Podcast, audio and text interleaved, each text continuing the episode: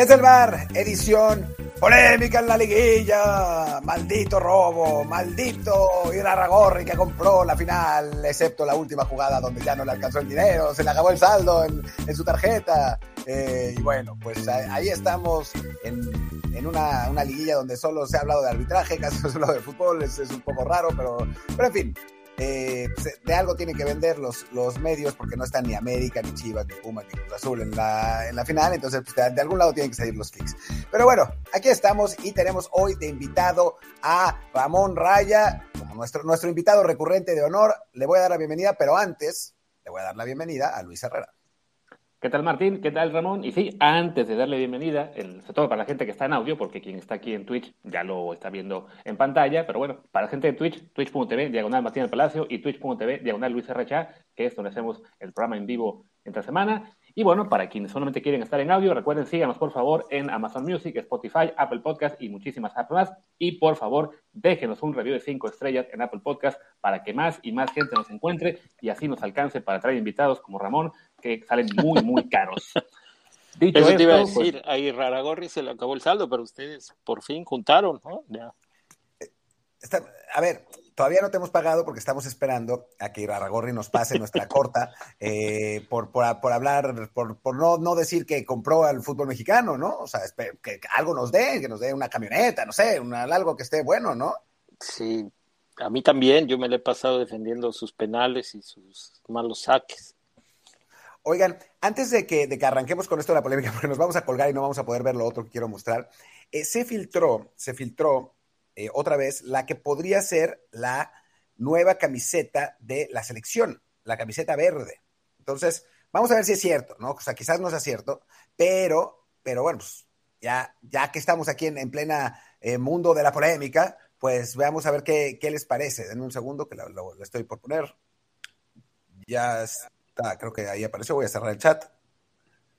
Para, la gente que está escuchando esto vía podcast, pues perdón que no van a verlo porque a Martín se le ocurre compartir esto en la grabación de audio, pero bueno, ¿qué se le va Se, las voy a describir, se las voy a describir. Déjenme, déjenme cerrar el chat. Es una camiseta verde con una especie como de vivos de... O sea, es verde oscuro con una especie como de vivos en, pues triangulares y cuadrados de en verde un poco más claro, con rayitas en verde un poco más claro eh, parecerían como unas plumas de águila un poco, un poco, ¿no? O sea, dan, dan, dan como esa impresión. Em, ya, ya si, si tienen chance, pues entren a, Twitter, le voy a dar RT para que, para que lo vean ahí, también supongo que Luis le, dará, pero bueno, eh, para los que están en, en, en, video, pues la están viendo en este momento, es un, un, verde como botella, digamos, eh, como medio traslúcido también. Está, en mi opinión, está bonita, o sea, se ve bonita la camiseta, no sé cómo, cómo la ven ustedes. Sí, yo creo que lo, que vemos, el, patrón que señalas de la camiseta me recuerda un poquito al patrón que tiene este año la del América. Solo que en este caso es todo verde sobre verde, pero por ahí más o menos veo esta como, como forma en B hacia el centro de la camiseta. Pero bueno, ya, la, véanla en Twitter de Martín, ahí Martín, Martín del P, ahí van a poder ver el, el diseño que se está filtrando. Y creo que además ya en esa camiseta también está el escudo nuevo, y ya viéndolo en la playera, he de decir no se ve tan mal. ¿Ramón? Pues a mí la verdad es que normalmente me gustan los uniformes. Este último, el negro con rosa, no. Pero normalmente creo que, que, son padres los uniformes de México. Y, y bueno, yo en la experiencia que tuve durante muchos años usando esas camisetas o viajando con esas camisetas, eh, mucha gente en el mundo eh, las, les echa porras, ¿no? La gente, por ejemplo, en el fútbol de playa, el entrenador suizo, siempre que me veía, me pedía una camiseta y me decía, las mejores camisetas del mundo siempre son las que traen ustedes, ¿no? Siempre son las mejores, las de mejor diseño, las más lindas, las no sé qué, y no era el único, ¿no? Entonces, la verdad es que sí, a mí esta rosa con negro no fue de mi total agrado y creo que no fue la mejor en resultados, y, pero bueno, pues el verde, el verde siempre se verá bien. Y el escudo, yo creo que sí eh, había que hacerle un cambio. ¿no? Ya el calendario azteca, pues ya, ya chole, ya fue. La, negra, creo que la negra, por lo que dice, el resultado sería para que ya se les quite esa manía de usar eh, el negro, aunque no lo van a hacer porque vende muy bien, pero sí, por lo menos que ya se dejen de inventar con colores que no tienen. No, ¿sabes qué pasa? ¿Qué pasa? Yo, yo creo que no la van a dejar de usar y, yo no lo veo mal. La cosa es, es eh, los ciclos de las camisetas. El año de mundial siempre dura un verde. ¿no? Y siempre habrá una camiseta verde, porque además es el uniforme que registras ante FIFA, porque hay una regulación y este y luego México se mete en problemas porque tienes que registrar uno oscuro y uno claro, y México registraba el verde y el negro, y entonces dices, bueno, pues ¿cuál es el claro? Y luego la FIFA te manda esas combinaciones de este, la playera verde con el short negro, porque no puede ser blanco, porque el otro equipo en su combinación y es el local, tiene blanco. Entonces, esa parte ahí siempre me ha causado, ¿no? Que, que dices, podría ser muy fácil porque podrías hacer un uniforme blanco con un short verde, y, el uniforme verde con el short blanco y después las combinaciones puede ser todo verde, todo blanco, blanco con verde o verde con blanco y te quitas de problemas, ¿no? Pero bueno, en el ruedo mercadológico de la playera negra con dorado, que era muy padre, la playera negra con verde, que también este, me gustaba, después hubo una serie ahí con, con las franjas con diferentes colores, sobre todo en, en, los pants y en el uniforme de concentración. Este, yo no lo veo mal, pero sí tienen que saber que en el año mundialista cambiará la camiseta, durará un año y siempre habrá una camiseta verde como el uniforme 1 de México. Sí, a mí no me gusta, yo quiero, a mí me gusta que la camiseta, el, uniforme 1 de México siempre sea verde. Y a partir de ahí, que hagan lo que quieran con el suplente, que lo hagan guinda, que lo hagan blanco, que lo hagan negro, que lo hagan rojo, que lo hagan azul, no, pero pero, o sea, que le, que le pongan lo que quieran. Pero la, la, principal para mí sí tendría que ser siempre verde. Pero ¿sabes qué pasa? Que si tú vendes una verde en el 2021, igual ya sacas la verde para el 2022 y no todo el mundo la compra porque tiene su camiseta verde. No, a lo que se hace con esa idea, ¿no? Es no cambiarla. O sea, dejas la camiseta verde mundialista un par de años más y sacas la alternativa nueva, ¿no? O sea, sacas la, el, con la negra. Sí, el tema es que si, si, dejas la verde un rato más, eh, entonces no vendes tanto la que sigue. O sea, todo esto es cambiar de playera el año mundialista, el año siguiente al mundialista y también el previo al mundialista para que más gente esté comprando playeras nuevas y más nuevas y más nuevas, como si ahora, ¿no? Pues se, se, sacó la verde, se sacó la blanca, se sacó la negra con blanco, después la negra con rosa, yo, si van a sacar playera negra, en, eh, digamos, en el ciclo entre mundiales, por mí muy bien, pero sí que no las hagan tan feas como esta negra con rosa. Y yo creo que ya vamos eh, cortando el tema de la playera. Ah, bueno, aquí en el chat nos ponen que el patrón que copiaron aparentemente fue el Emiratos Árabes, madre de Dios. ¿Cómo saben eso? están medio no, yo, yo, lo que pregunté es, Adidas, Adidas tiene una, una línea, ¿no? Sí, unos este, templates Exacto, que, que, le presenta a todos los equipos con diferentes colores. Al final sí la decisión pasa por, por la gente de selecciones, ¿no? Que le presentan quizá los, finalistas a, no sé si sea a, Emilio Azcárraga o a Salinas Pliego, o si de plano les diga, pues escógela tú. Pero eh, Adidas tiene eh, una línea similar para casi todas sus elecciones, como hace en otras marcas, como hace Puma. ahora tiene el, nombre del equipo aquí en el pecho. justo que te iba a decir que Pumas tiene ahora este año ese tercer uniforme para todos sus clubes, que no le gustan a nadie porque está realmente feo, eh, pero bueno, eh, también una cosita que iba a mencionar de la playera, así que, que, le hagan lo que quieran, pero sí que también cuiden las combinaciones para que no pase lo que tú decías de ese México-Croacia de 2014, de playera verde, chor negro, medias rojas con blanco, que se ganó el partido, que era lo más importante, pero qué pena daba ver, verse vestido así. Sí, y ya para, para cerrar, eh, ahora sí, para cerrar de ahora sí. ok, entiendo lo que dicen de que hay que cambiar las camisetas, pero a ver, Argentina siempre juega de, de albiceleste, Alemania siempre juega de blanco, eh, Inglaterra siempre juega de blanco, Francia siempre juega de azul. O sea, no es que saquen una playera roja de Francia como titular, o sea, sacan, sacan las alternativas distintas, ¿no? Pero los equipos que, pues que sí se respetan a sí mismos, eh, sí, pero, tiene que ver con, siempre. Tiene que ver con todo el entorno. También los aficionados se respetan a sí mismos. También, Nunca verás un argentino o un inglés o un francés usando la camiseta de otra selección. Y no hablemos de los aficionados mexicanos. Y se enojan conmigo porque muchos de los que nos están escuchando seguro tienen su colección y, y se ponen la de Argentina, y se ponen la de España, y se ponen la de Italia no importando si Italia juega dentro de cinco días y te puede dejar eliminado el Mundial, no importa, ellos van a ver el Italia-Camerún porque tienen boletos y van disfrazados de italianos. No, bueno, yo me acuerdo, me acuerdo que hace unos años, hace muchos años, en Estados Unidos 94, yo iba con la camiseta de Rusia a ver un partido. Y fue, ya no me acuerdo qué partido fue, pero iba en el autobús, iba con unos hooligans, ingleses o escoceses, ya no me acuerdo. Y me vieron así con cara de, ¿qué tú eres ruso? Y yo, eh, no, soy mexicano. Me dice, ¿de dónde sacaste esa camiseta? ¿La cambiaste? O sea, para ellos la concepción de que si tienes una camiseta de otras selecciones es porque la, cambiaste, ¿no? Aquí alguien pone, yo he visto argentinos con la de Brasil y españoles que sí, también hay villamelones en Argentina, ¿no? También. Y también hay gente que, sí, pero... el, el, es mucho menor. Sí, menos, menos, menos. Eh, bueno, en fin, ya, hablemos de la liguilla o selección. Pues acabamos con selección, acabamos con selección, ya que estábamos con el tema de la playera, pues sigámonos ahí y ya al final la liguilla. Que aparte, hay que reconocer, aunque digan que les importa más el Atlas, la gente quiere más de la selección que los clubes tan populares. A mí, eh, yo, yo quiero arrancarlo de selección. Digo, ya del partido hemos hablado un montón, creo que, que no vale la pena, la pena, mucho más, sino a mí se me interesa. Vas a hablar de los vetos. de los vetos, malditos vetados. No, no, no. Me interesa mucho la postura de Ramón en el caso de Marcelo Flores, porque eh, decían varios comentaristas, con más afán de hacer, por, hacer polémica que otra cosa. Ah, de ¿eh? hueva, eh, súper hueva. de hueva. Que decían que, Marcelo, ¿cómo puede ser que lleves a un chavo de 18 años desde Inglaterra a jugar 10 minutos? Qué falta de respeto. Su papá va a hacer una grilla terrible y se van a ir de la selección. Y digo, a mí la, la impresión que me daba como, bueno, pues como jugador amateur que fui, que siempre soñó jugar con la selección, es que si a mí sin debutar como profesional, me llama una selección mayor, aunque sea un minuto, puta, güey. aunque no juegues, aunque, no juegues, claro, aunque no juegues. Mi sueño hecho realidad, ¿no? Y digo, este chavo que no ha jugado ni un, o sea, este es el partido, literal, que el partido oficial que ha jugado contra rivales de mayor edad en su, en su vida. Nunca ha, jugado, nunca ha jugado un partido contra mayores de 21 años, porque la categoría sub-23 en Inglaterra normalmente es sub-21.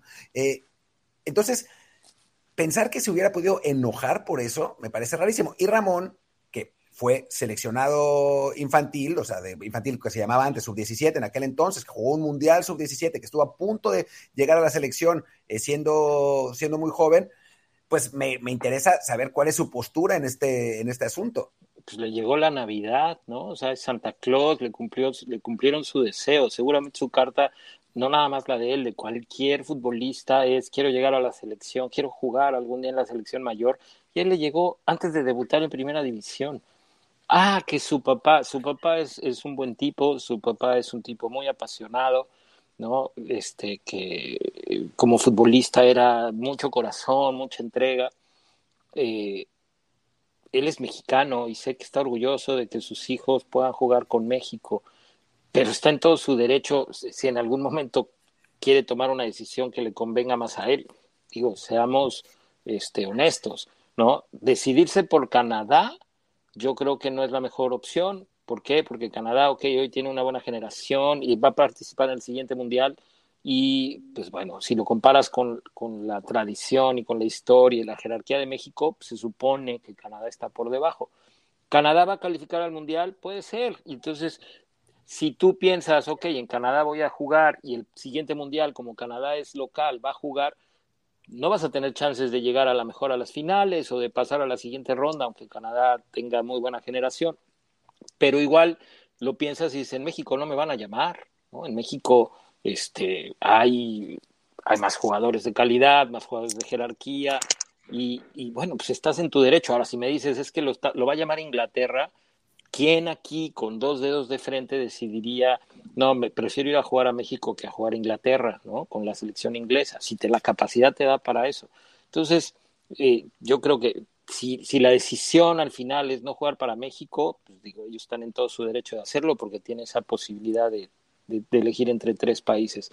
Lo otro, esto que mencionas, se va a enojar ahorita, pues bueno, ya Marcelo puso ahí en este, en su Twitter, ¿no?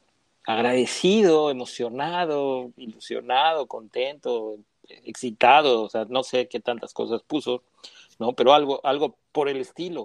¿Por qué? Pues porque es, o sea, nunca has jugado en primera división y ya te llamaron a la selección mayor, es, es, es cumplir un sueño y, y, tuviste minutos, ¿no? O sea, lo que decía, solo haber ido, solo haber sido convocado es el sueño de la gran mayoría de los jugadores que no han pisado la selección nacional ir y jugar cuando todavía ni siquiera sabemos si va a poder debutar en primera división, pues, el ridículo que, que, hagan polémica de eso. No, sí, es, absurdo. Es, es, es como, a mí creo, creo que además lo podemos ligar con, con lo de la liguilla. Eh, a mí cada vez me molesta más. O sea, al principio lo entendía como parte del personajismo que, existe y en los medios y eso. Pero cada vez me molesta más de periodistas consolidados y buenos que tuitean literalmente cualquier cosa que saben que va a tener clics.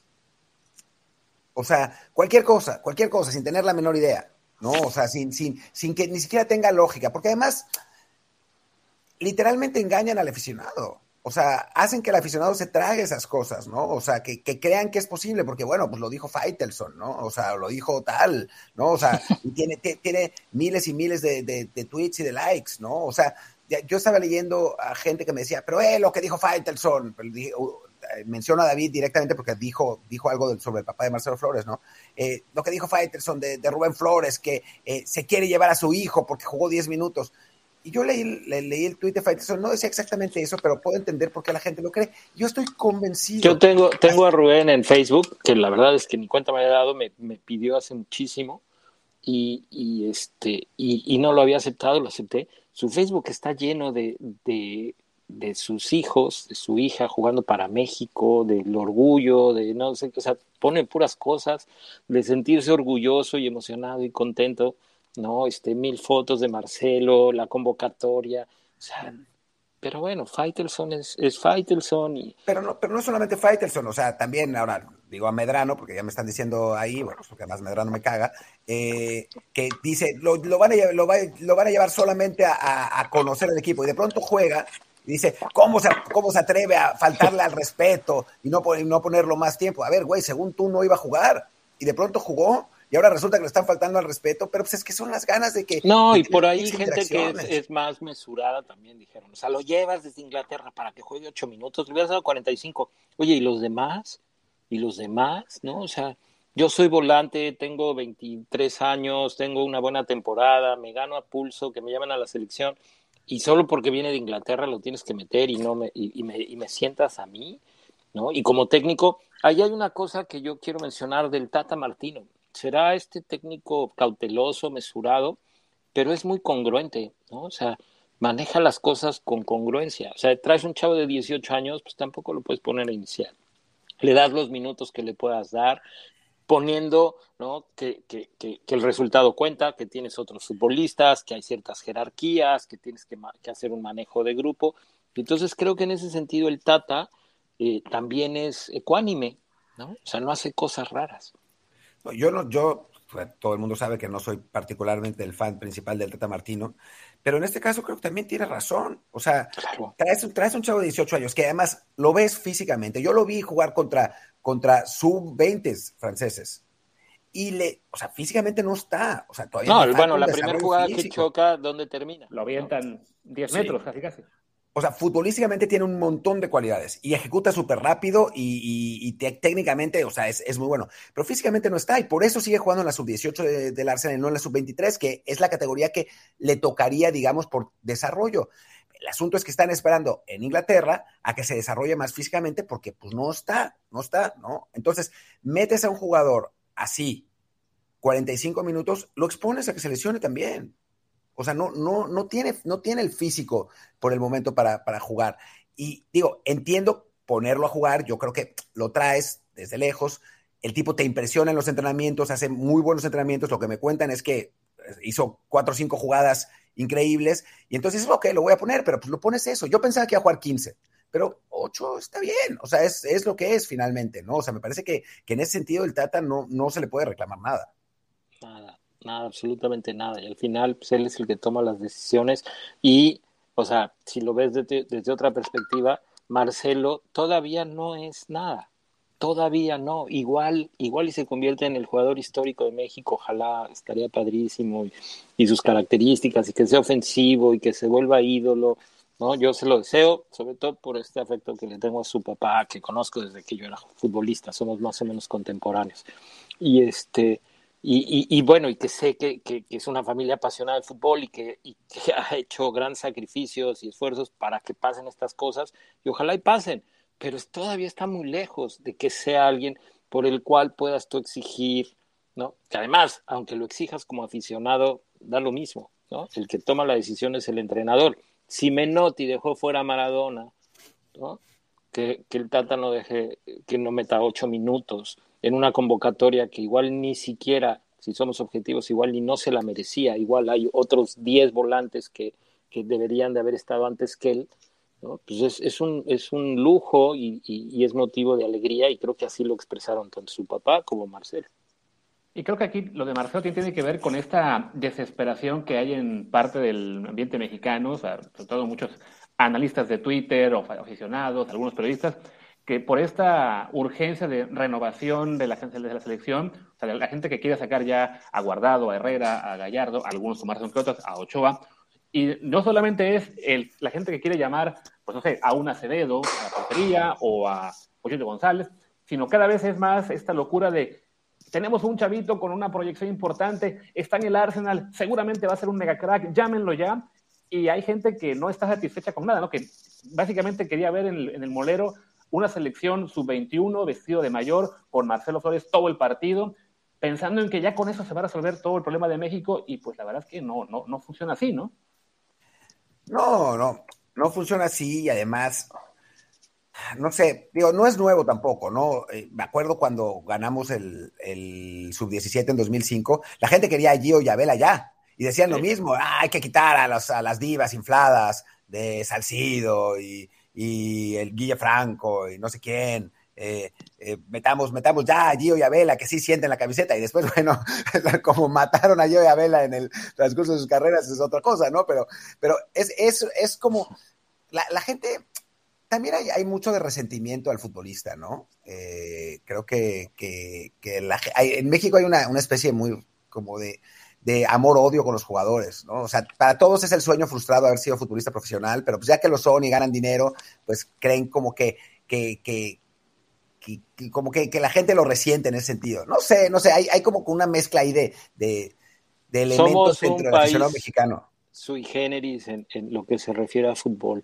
porque no estamos en, en, en, el nivel de jerarquía, porque tampoco estamos tan mal, estamos ahí estancados en ese lugar que nos corresponde en Copas del Mundo, y también, o sea, nuestros directivos no desaparecen eh, ascenso y descenso, lo cual nos, nos aleja de una liga de, de primer mundo, pero tampoco somos una liga tercermundista, sino estamos ahí igual estancados en un limbo y los aficionados igual, ¿no? Alguien dice, no se necesita ser Villamelón con que te guste la playera. Bueno, esa es tu opinión. Los aficionados mexicanos al futbolista no lo respetan. Y no lo respetan porque nuestros medios también están estancados. No son medios de primer mundo, ¿no? A lo mejor en tecnología sí podrían serlo, pero eh, seguimos escuchando polémicas baratas, prefabricadas, acerca de, un, de, o sea, lo que está pasando ahorita, ¿no? Hablamos de arbitrajes, de conspiraciones, el, la moda del superanalista, ¿no? En donde yo tengo que ver cosas que nadie más vio y entonces veo la punta que está levantada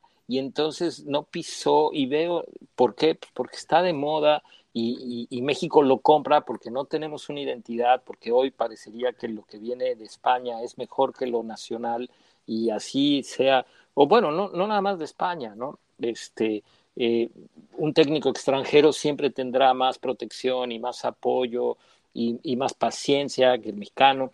Nuestros medios, los mismos exfutbolistas, ¿no? empezaron por burlarse de los futbolistas en activo y hacer que la gente creyera que era chistoso ¿no? estarse burlando del futbolista cuando en otros países el futbolista es lo que es y es una figura pública, pero no es un hazme reír, ni es, un, ni es el, sobre el cual nos vamos a burlar ni, ni ves fútbol para entretenerte y, y, y, escuchar los chistes de los que narran, sino ves fútbol para ver el partido y, y, disfrutar el fútbol, si te gusta el fútbol, ¿no? ¿Quieres ver comedia? Pues vete a ver comedia. No, pero es que aquí está padre, porque entonces el partido es muy aburrido, te dicen, ¿no?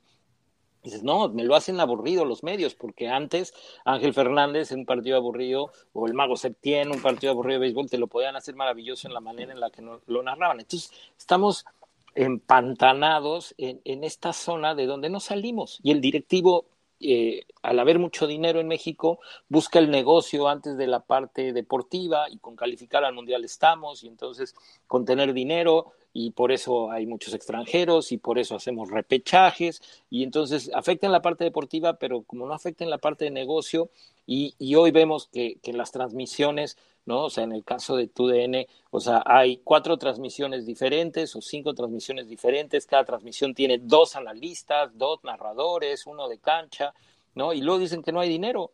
Entonces, o sea, cuando hay cadenas internacionales que transmiten dos güeyes, ¿no? Un analista y un narrador y que lo hacen de, manera sensacional y, que demuestran que no se necesita más para, para hacer una transmisión. Pero en México ah, te ponen los, los, los, anuncios a la mitad del partido, te, te, hacen menciones hoy, ¿no? Antes estaba la cosa de hasta, hasta los ponían a actuar a los, a los que narraban y comentaban partidos. ¿Te, acuerdas, ¿te acuerdas, ¿te acuerdas Hacían sketches. Sí, sí, sí, en un rollo que dices, ok, quien lo decide se ve que, que le hubiera gustado ser actor, ¿no? Que, que soñó con trabajar en, en, televisión, no nada más este, en el fútbol, sino le hubiera gustado ser comediante, le hubiera gustado ser actor de novelas, porque hacían sketches, hacían... ¿no? Y, y entonces, bueno, eso que no pasa en otros países de primer mundo futbolístico, en México sí pasa, y tenemos a mucha afición que dice, pues a mí sí me gusta, Sí, bueno, muchísima. O sea, en general hay en las, las transmisiones, digo, no sé ahora, pero me imagino que sí, pero hace, hace unos 10 años, cuando yo estaba más en contacto con la gente de Televisa, me decían que tenían unos medidores de rating en tiempo real y que veían cómo, cómo se iba moviendo, ¿no? Y entonces que se ponía, entraba, no sé, te voy a decir cualquier cosa, ¿eh? porque ya no me acuerdo quiénes estaban de analistas, porque Valdano estaba en Azteca, pero imaginemos, entraba Valdano y boom, se iba para abajo.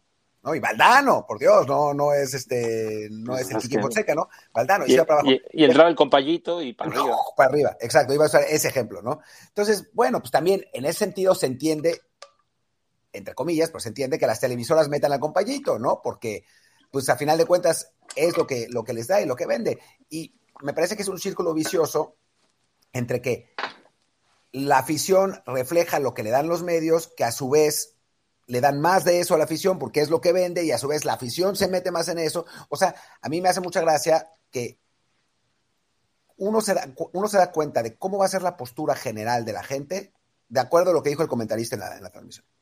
O sea, si el comentarista, si en la jugada de, de, Pumas Atlas hubieran dicho no es penal, todo el mundo hubiera dicho no, no es penal, ¿cómo puede ser? Pero como dijeron es penal, entonces se soltaron a decir es penal, es penal. En la jugada de Atlas contra León, en la última, que es el, penal a favor de León, a mí me parece un penal bien dudoso. Se puede marcar, ¿no? Pero, pero me parece un penal bien dudoso. Pero como no, como, como es a favor de León y la cadena es Fox Sports, entonces no hicieron ningún escándalo, ¿no? Dijeron, ah, bueno, no, parece que no es penal, pero bueno, sí es penal, ya lo marcó el árbitro. Y entonces nadie está llorando por esa jugada. Pero si la jugada hubiera sido al revés, otra, claro. otra. Pero esa misma gente se quejaba cuando en su momento, porque sí existía, había que hablar bien de la América en Televisa, ¿no? que además no te transmitían los partidos de nadie más, y, y aunque después se quitó, pues en algún momento sí había una línea. Y luego había una línea que no tenías que, que, escucharla, ¿no? O sea, es, si el dueño es, este, ama a su equipo de fútbol y tú en su cadena de televisión te la pasas tirándole calabaza, pues es obvio que, él va a hablar por teléfono y decir, oye, este güey muévelo o dile que se calle, ¿no? O sea, tampoco, o sea, a veces hay autocensura y a veces hay el que toma las decisiones por decisión propia. Me contó alguna vez, creo que lo hemos platicado en el tema del arbitraje, ahora con el rollo de que eh, la gente pesada en la federación, ¿no? Este, Armando Archunia me dijo que el primer Mundial Sub-20 que dirige le toca un partido de, de Brasil y baja un directivo de FIFA y le dice, el doctor Avalanche te manda a felicitar. Dice que has pitado muy bien y que te espera ver en las finales. Pero también me dice que, está muy emocionado de pensar que Brasil va a seguir avanzando. Entonces me dice, ¿qué, qué, me, qué, me, quiso decir? ¿No? Es, tú, de, de, de que ah. gane Brasil depende tu continuidad. Y entonces me dice, afortunadamente el partido pues, se presentó con Brasil dominando y yo no tuve que hacer absolutamente nada, pero sí me preocupó que me viniera. Ahora dices, no fue Avalanche, no sabemos si Avalanche mandó a este güey o si este güey simplemente él va y usa el nombre de Avalanche sabiendo que con un árbitro novato podía influir, ¿no? Este. Sí. Y, y, también, por mucho que quisiera hacer de si el otro equipo le pasa por encima a Brasil, ¿no? Pues igual se despide, o igual Avalanche no le echa la culpa al Chundia de la derrota, no lo sé. O igual, eso, como decías, igual Avalanche no tiene, o sea, está en su suite del Intercontinental Kuala Lumpur, así tranquilamente tomándose unas piñas coladas, sin tener la menor idea de que alguien está utilizando su nombre para... Para, ir a presionar al árbitro, ¿no? Sí, claro. No, o sea, es que creo que hay una, una confusión en, en, Twitter y en redes y eso, sobre todo con nosotros, que en ese sentido somos un poco contreras al, al, al pensamiento cliquero de, de, las conspiraciones, ¿no? O sea, el hecho de que no pensemos que un partido está comprado no quiere decir que no sepamos que hay cosas que no son limpias en el fútbol mexicano. O sea, son dos cosas distintas. El asunto es que yo creo, y creo y además porque lo he visto y porque, porque lo he vivido, que no se puede andar por la vida pensando que todo está comprado. Primero porque si es así, ¿para qué vemos fútbol? Si ya todo está arreglado y todo está comprado, ¿para qué nos involucramos emocionalmente en una cosa que ya está hecha, que ya está definida por factores que no son deportivos?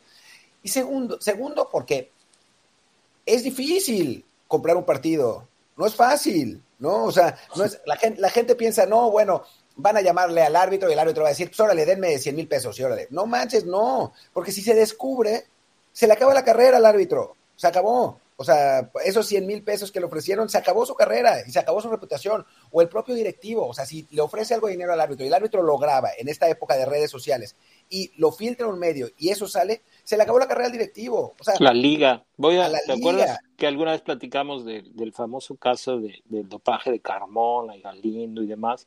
O sea, la postura de FIFA fue, ¿tú crees que a mí me conviene ahorita un escándalo un año antes del Mundial? Un, un, escándalo de doping y todo. Entonces, Federación Mexicana, arréglalo tú, ¿no? Claro. No te, no te disparas en el pie.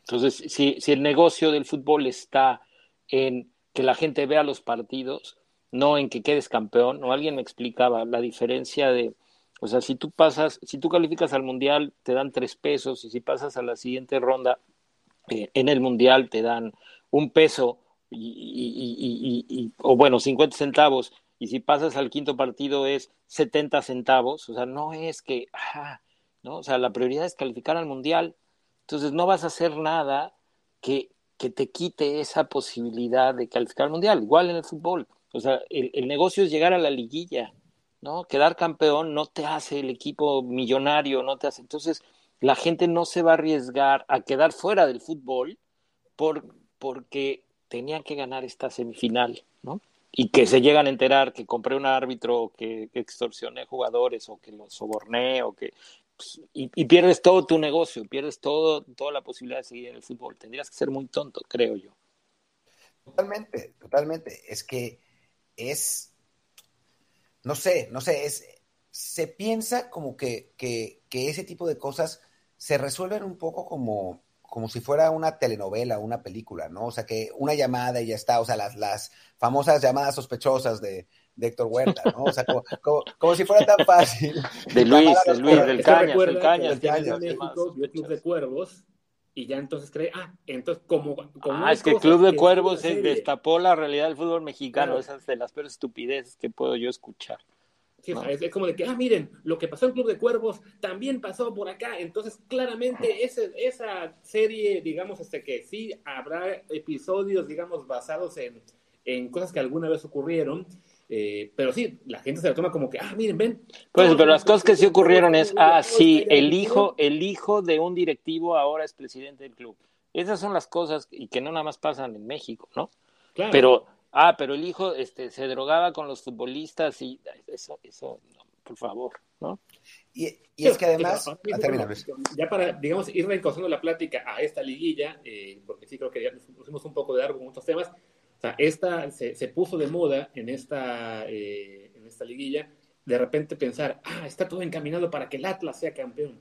Y piensas, a ver, o sea, el Atlas, sí que es propiedad de Irarragón y lo que ustedes quieran, pero no jodan. O sea, si estuviera todo encaminado para que fuera campeón alguien, eh, un equipo de un dueño importante, pues sería siempre el América. Sería siempre el, las Chivas, serían siempre los equipos que realmente mueven muchísimo más aficionados, que mueven mucho más dinero, y no, estamos en una liga en la que deja tú que sea la América o las Chivas, o sea, tenemos un campeón distinto cada año, tenemos en los últimos 20 años, creo que en total 15 o 18 clubes han sido campeones, Entonces, sí, de repente, evidentemente, habrá jugadas polémicas, habrá cuestiones en las que uno eh, está, digamos... Eh, y Luis, pues, sí hay equipos que tienen más peso específico, por supuesto. Sí, ¿no? O sea, no es lo mismo que te equivoques contra el América que te equivoques contra el San Luis, ¿no? O sea, no, no, es, no es igual. No, de acuerdo. Y el punto es, o sea, y eso pasa también, alguien lo puso en el chat, ¿no? En, el, en España, por ejemplo, pues sí, se van a equivocar más a favor del Madrid que de otros clubes pequeños, pero ya cuando se llegó ese sospechosismo de que, ok, como ese torneo no pasó al América, entonces ahora a quién se está ayudando, ¿no? Eh, ah, es al Atlas, y, si, el torneo pasado, ah, pues seguramente fue al Cruz Azul, y el anterior, ah, en su punto fue al Monterrey. O sea, cada año se quiere pensar que el que ganó, ganó porque lo ayudaron, y de algún, de algún modo la Federación Mexicana, la Liga, está hecha de, decir, ¿no? De que, ah, pues vamos a favorecer a uno cada año distinto para que entonces eh, Ahora, si tú como aficionado, esa es la manera en la que quieres vivir el fútbol, yo veía a mi querido Poncho Vera, ¿no? Tuiteando en tiempo real. Es un robo. Todo lo que le pasaba a los Pumas o sea, era un robo. Es un robo. Y desde el primer minuto ya empezaron con los robos. Y, Pumas de repente terminó jugando una semifinal. Y creo que desde el repechaje ya eh, mi querido Poncho hablaba de que es un robo.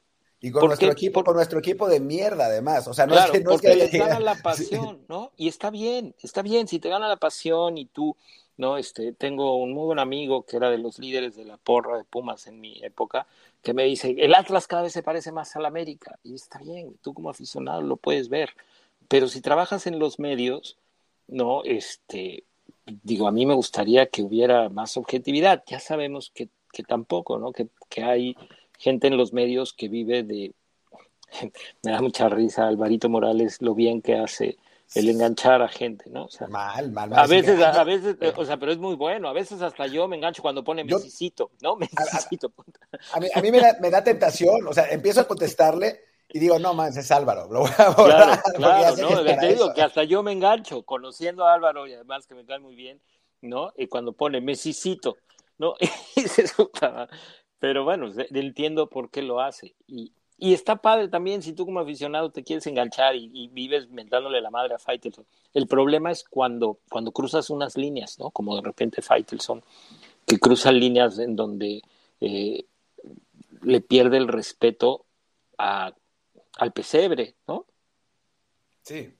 Y creo que hay otra cosa que es importante, que es, es distinto es distinta la corrupción que implica un resultado de un partido a la que no implica un resultado de un partido.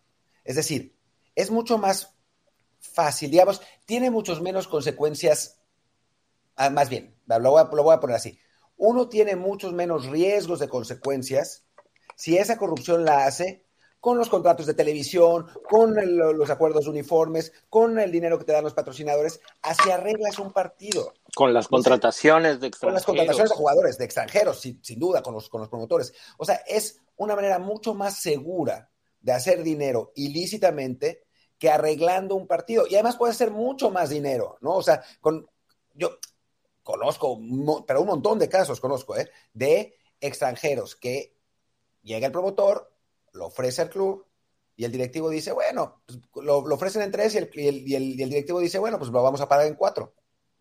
Y el millón de dólares restante lo reparten.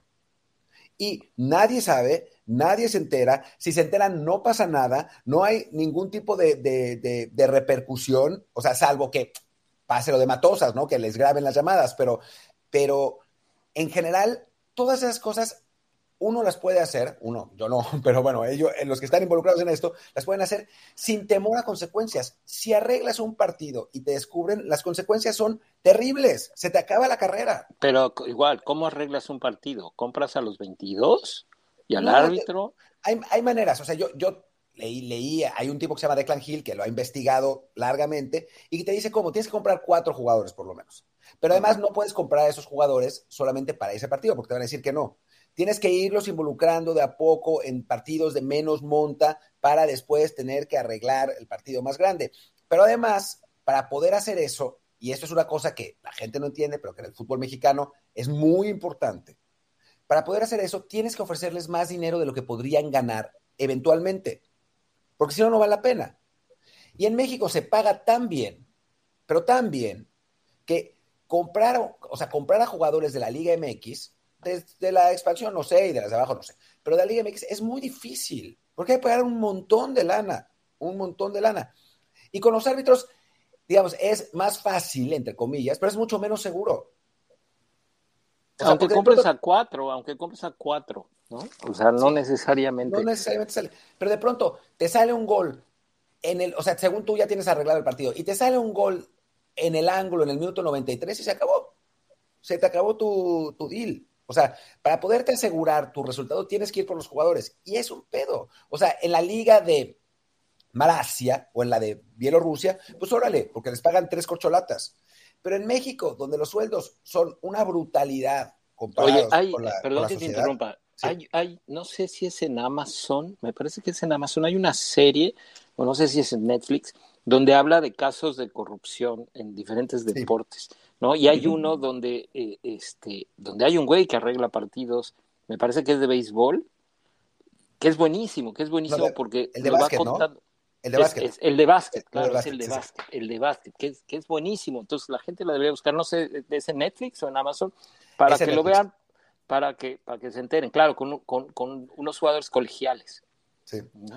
Sí, y es, es realmente muy difícil. O sea, no es, es, lo que insisto, o sea, la gente dice cualquier cosa, sí, escriba, pero en la práctica es bien complicado poder hacer eso y tiene un montón de riesgos. Yo pensando como si fuera directivo, pues mejor, mejor compro a un argentino de segunda división, lo llevo al Toluca, embauco al dueño, me, meto un millón de dólares. O un brasileño y lo llevo a Pumas. A Pumas, a, un meritado y lo llevas a Pumas, ¿no? O sea, y por tu culpa, y por tu culpa me andan mandando mensajes. y por culpa de Martín, Luis, y por culpa de Martín me andan mandando mensajes, supuestamente el entrenador, para decirme que, que si tengo ganas de estar ahí, que es, digamos que no, no, no vamos a, mencionar nombres, pero a Ramón Raya ya se le estaban armando de, de, jamón alguien que, cuyo nombre empieza con A y termina con INI. Exacto. Por algo que eh, dijo Martín, además, ¿no? Por yo decir, si lo que me cuenta Martín, no lo dije así, si lo que me cuentan es cierto, pues habría que darle las gracias, ¿no? Por su buena temporada aquella y ya. Y lo peor es que sí es, sí es cierto. aquí en el chat que lo de las, las series que mencionan es, la en Amazon está la de la Juve y en Netflix la de básquetbol. Para quien quiera Es en Netflix, en Netflix. Esa de, son dos, dos güeyes que juegan colegial, ¿no? Y un güey que por, este, por apuestas lo empiezan a hacer y ahí te puedes dar cuenta cómo incluso está bien hecho y un día no les funciona. Sí, un día no les funciona y se van Y es un deporte en donde sí dependes de un jugador, ¿no? Es como si en el americano compras al coreback y las tira todas afuera. Sí. Y a ver, una cosa que veo aquí en el chat que nos pregunta Danny Doherty, que es, él, sí es muy de la escuela asociacionista, que te pregunta a ti, Martín, pero bueno, sirve para los tres. Dice, ¿me estás diciendo que lo que pasó en la Libertadores contra Santos, Pumas, América, son solo errores arbitrarios inocentes? A ver, pues no, no son inocentes. No. Pero el problema es que de repente, eh, o sea, si en esas, por ejemplo, en esa Libertadores, o, sea, o las americanas que tenemos son Pumas, ¿no? Cuando no echan a Bondancieri. Igual, si Pumas mete un gol más, el no haber echado a Bondancieri, pues no sirve de nada. O sea, sí, puede haber en ese tipo de partidos. O si Luquetti ataja, Luquetti ataja el segundo penal, ¿no? Se lo repiten. Y si lo vuelve a atajar, no se lo iban a repetir otra vez. Claro. O sea, es, o sea, evidentemente sí, puede haber una tendencia favorable a equipos, puede haber este. Sí, la, típica, no solamente en Libertadores, ¿no? Como decíamos hace que a la América se le va a marcar un poquito mejor que a equipos pequeños. No, a cualquier equipo local. Es, es, muy normal que al equipo local le marquen mejor, ¿no? Muy común. Pero ya de ahí a decir se arregló el partido, pues no, no, es lo mismo, ¿no? Y mira que México en la Libertadores fue afectado muchísimas veces, pero también muchas veces los equipos mexicanos fueron afectados en partidos de Libertadores y de todos modos ganaron. sí, no, pero nos queremos acordar de aquellos en los que una jugada puntual pudo haber sido la diferencia monumental en el partido, ¿no? ¿Sabes qué es chistoso ver ahora a los exárbitros? Ya, ya sabemos que Chiqui Marcos sale hasta bailando y actuando y cosas así cuando se critican entre ellos, ¿no? Que dices, yo nunca conocí un árbitro estando en activo criticando a otro, ¿no? Yo decía que son como los taxistas, ¿no? Se van peleando el pasaje, pero pégale a uno y se bajan los peceros y se bajan todos a madrearte, ¿no? Y sin preguntar si tuviste la culpa tú o no. Este, eh, en el caso de los exárbitros, se matan y empiezan a decir, ah, le faltaron pantalones, tuvo miedo, no se atrevió. Entonces eso dices, ok, quiere decir que sí pasa, ¿no? Que los árbitros, o sea, y ellos no están eh, exentos, que en su época en algún momento les dio miedo, en algún momento se sintieron presionados, en algún momento se sintieron influenciados, en algún momento estuvieron de parte de un grupo político, en algún momento se equivocaron, en algún momento, pero mientras estuvieron activos, eso no lo aceptaron nunca. Ahora que están inactivos, ahí es cuando te dicen que los árbitros activos o se cagan o, se equivocan o se ponen nerviosos o son tendenciosos o les faltan pantalones.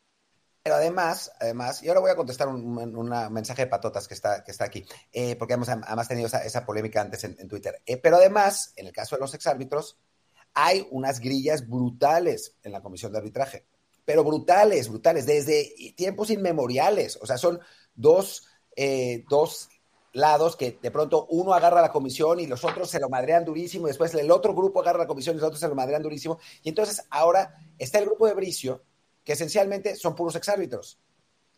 Y el otro, el otro, el otro grupo de, poder es el que tiene a Ramos Rizo, a, a Chacón, y entonces, pues obviamente, esos son los que están en los medios, y por quererse madrear a Bricio, salen con todo para pegarles en cualquier discusión.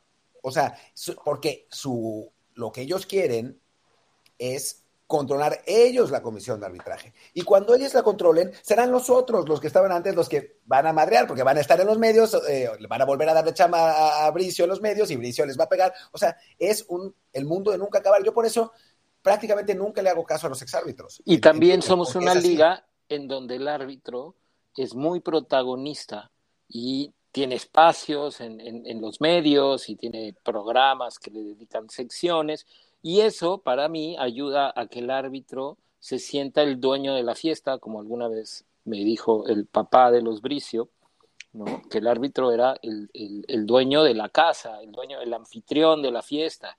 Y se enojó cuando le dije, perdón, pero para mí el anfitrión de la fiesta es el futbolista, los invitados es el público. Él decía, los invitados son los futbolistas a la fiesta. Y yo decía, no, el invitado es el aficionado.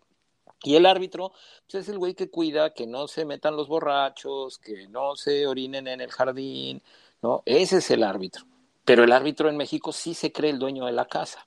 Y entonces eso fomenta a que el árbitro eh, caiga en estos excesos de protagonismo que terminan afectando. Y después, eh, un par de cosas, ¿no? Alan Sotero dice, pero una final a la América le cambiaron el reglamento en el último momento. Y ese es un buen ejemplo. Es un buen ejemplo. ¿Para qué arreglas un partido con todos los riesgos que conlleva si puedes cambiar el reglamento en el último segundo. Y eso lo controlas totalmente tú con Mebol, ¿no? O sea, es como antes que las finales de Libertadores Sudamericanas se tenían que jugar siempre en cancha del equipo de Conmebol. Porque tú, Conmebol, haces todo lo posible porque ganen tus equipos. Y no tienes que llegar al punto de arreglar el partido, que es mucho más riesgoso.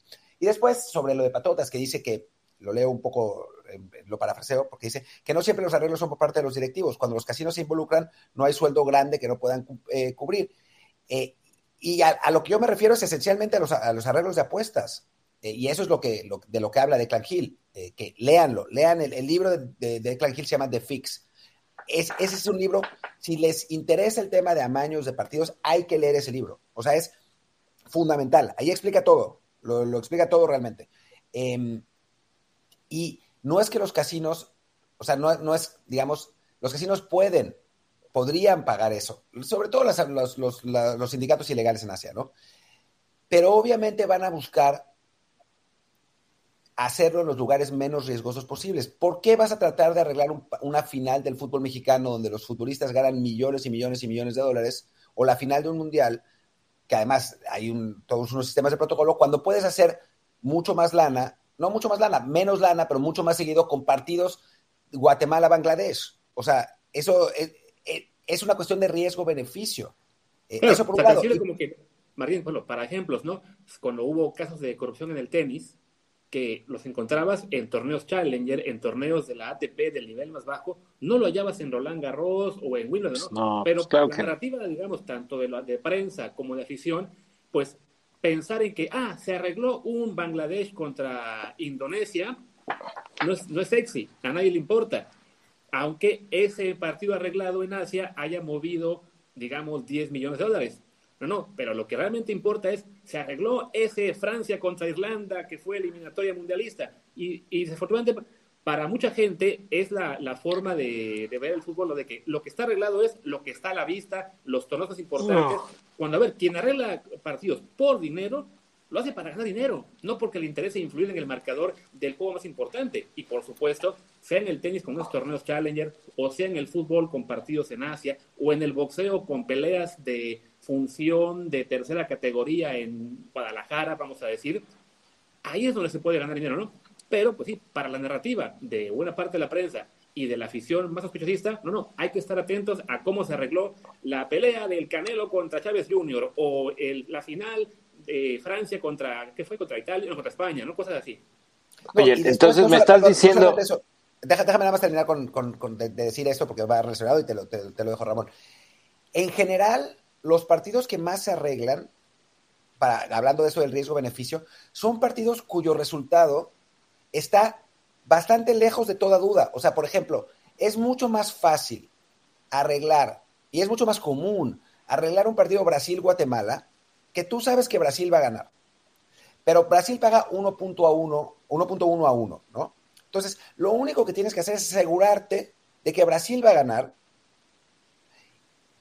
aunque te dé 10% más, porque ese 10% es absolutamente seguro. No tienes ninguna posibilidad de que, de que pierda. Entonces le pagas a tres jugadores guatemaltecos simplemente para que dejen que Brasil meta los goles y nadie va a sospechar. Brasil va a ganar 5-0 y, y, la gente va a decir, ah, bueno, normal que Brasil le gane 5-0 a Guatemala. Nadie va a sospechar. Tú te llevas tu 10%, que no es 200%, pero es 10% que es una lana, ¿no? O sea, si le metes un millón de dólares, estás llevando 100 mil dólares en todo este desmadre. Gastaste 10 mil en pagarle a eso a los pobres muertos de hambre guatemaltecos, según el punto de vista, y ya está. O sea, te, llevas 90 mil dólares de utilidades sin riesgo alguno. Y todo eso lo explica el libro. Ahora sí, Ramón.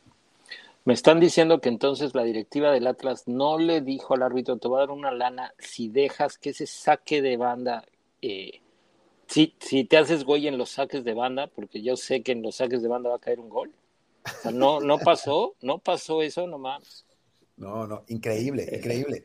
Inque y bueno, increíble. nos aventamos de media hora de arreglos para llegar al punto que queríamos, ¿no? Que es ese, ese saque de banda del Atlas.